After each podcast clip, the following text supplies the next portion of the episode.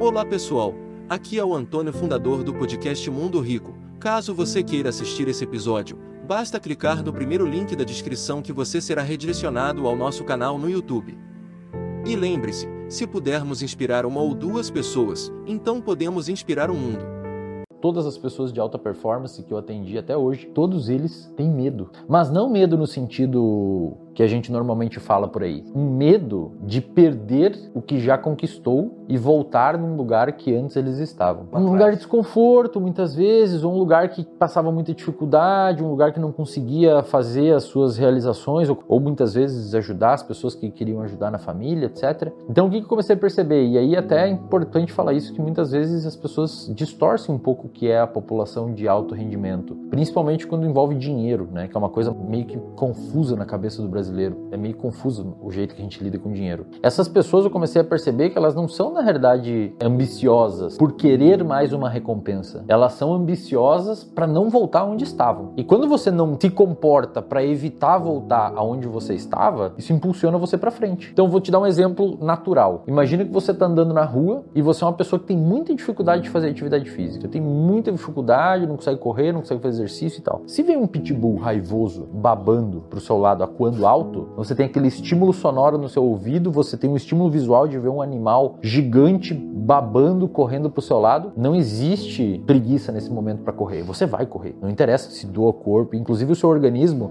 ele prepara uma resposta específica endocrinológica mediada por hormônios e neurotransmissores. É uma resposta endocrinológica arquitetada para você fazer aquele comportamento. Por quê? Porque você teve um estímulo ali que gerou medo em você. Essas pessoas de alta performance têm mais ou menos essa resposta em um nível mais baixo. Claro que elas não têm taquicardia sempre que tem que tomar uma decisão ou um estresse bizarro, mas são pessoas motivadas pelo medo. Então a pessoa não é motivada em fazer, em alcançar e alcançar e alcançar. Ela é motivada por não voltar onde ela estava. E isso, quando a gente olha neurobiologicamente, a motivação, na verdade, a dopamina, que é o neurotransmissor envolvido com motivação e não prazer. Só que aí tem uma coisa na dopamina que muitas pessoas não, não entendem quando vão estudar sobre dopamina. A dopamina, ela, ela existe para gerar motivação para você buscar uma recompensa.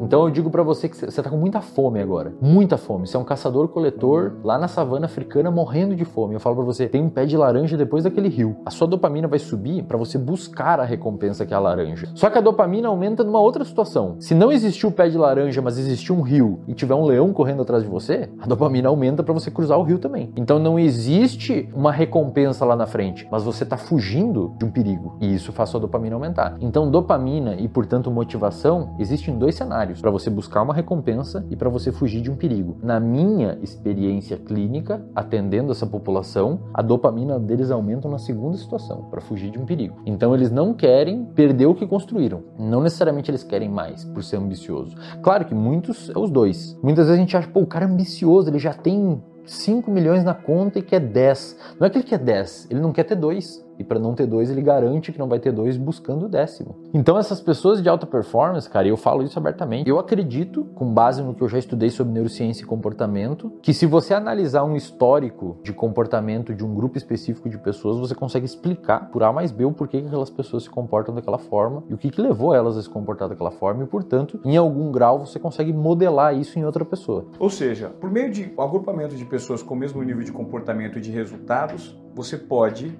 eventualmente montar um algoritmo ou uma fórmula que faz com que esses comportamentos eventualmente possam ser replicáveis? Pensa assim, ó, quando você vai treinar um atleta de fisiculturismo, o que, que você faz? Você procura um treinador que já fez isso com outros organismos. Então ele sabe qual é a frequência cardíaca que esse organismo tem que operar num determinado período e quais os nutrientes tem que estar dentro desse organismo. Você fala para um treinador experiente de triatlon, eu corro hoje 10 km e quero começar no triatlon. Quando que eu vou conseguir fazer um Ironman? Um treinador experiente, ele consegue te falar exatamente mais ou menos à luz ali das do seu contexto, quanto tempo de treino você vai ter que ter para conseguir fazer aquilo. Ou seja, ele tem um protocolo que ele já fez em outras pessoas num contexto semelhante ao teu. Ele vai perguntar: você tem como ter um nutricionista? Você tem como comer? E você tem X horas por dia para treinar? Tenho. Então daqui dois anos você consegue. Ele tem um protocolo de como executar aquela alta performance no esporte. Você consegue fazer, de certa forma, algo muito parecido com o comportamento de pessoas dentro de uma empresa, por exemplo. Se você souber exatamente o que, que reforça o comportamento da pessoa, o que, que ela,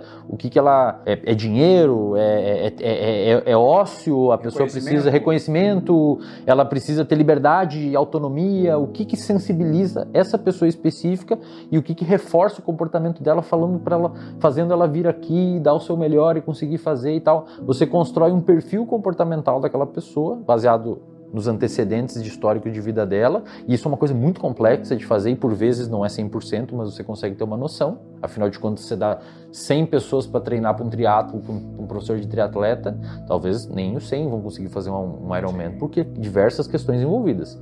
Mas ele tem uma fórmula que ele consegue aplicar ali que faz com que os triatletas fiquem, é, é, a maior parte consiga. Quando a gente vai ver performance e alta performance de pessoas, eu percebo mais ou menos isso. Existe um padrão, cara. A grande maioria faz exercício físico, eles são medrosos, não medrosos no sentido pejorativo, mas eles se organizam. Eles organizam processos para blindar em várias instâncias que dê problema na empresa. Então o cara tem dois sistemas em vez de um, porque se caso um cair, tem um reserva. Pô, e se isso não é uma coisa de uma pessoa medrosa, não sei o que, que é. Eles não, eles não deixam ponta solta. Não vai dar errado. Eu atendo muita gente da área digital hoje, de não digital de mídia, mas é, digital de internet que trabalha com softwares e startups e tal. Cara, os caras têm, às vezes, três bancos de dados para não perder se caso caia a luz num, não sei o que, para não perder os dados. Os caras se blindam. E se você for ver o histórico de empresas que deu certo, muito provavelmente a existência desses comportamentos de medo foi o que selecionou essas empresas que continuaram existindo. Porque aquele cara que não botou dois sistemas e deixou um, quando caiu a luz, ele perdeu todos os dados e perdeu acionistas, perdeu investidores e a empresa quebrou. Então, esse perfil e esse comportamento de medo, por vezes, pode ser o que pode ser um preditivo, inclusive, de que a empresa vai, vai talvez dar certo. Existem traços de comportamento, assim como, por exemplo, em muitos atletas atletas de altíssima performance são muito obsessivos. Obsessivos no sentido, cara, milimetricamente obsessivos, assim. E assim, vai ver se um cara desses erra uma refeição. Vai ver se um atleta de fisiculturismo de ponta toma um, um, um álcool. Obsessivos, cara. Naquele horário, aquela refeição, naquele momento, e nada vai me tirar aquilo, e eu deixo todo o resto de lado para alcançar aquela performance.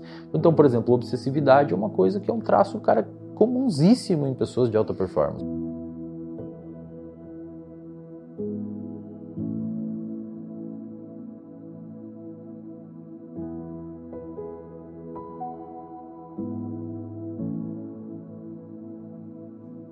Você gostaria de viver de YouTube, fazer seu próprio horário, trabalhar de onde você quiser e principalmente gerar muita receita? Finalmente a gente lançou o Viver de YouTube, que é o único treinamento no mercado que vai te acompanhar do zero até a criação do seu canal de sucesso. Basta garantir sua vaga clicando no botão abaixo para começar seu império no YouTube, hein?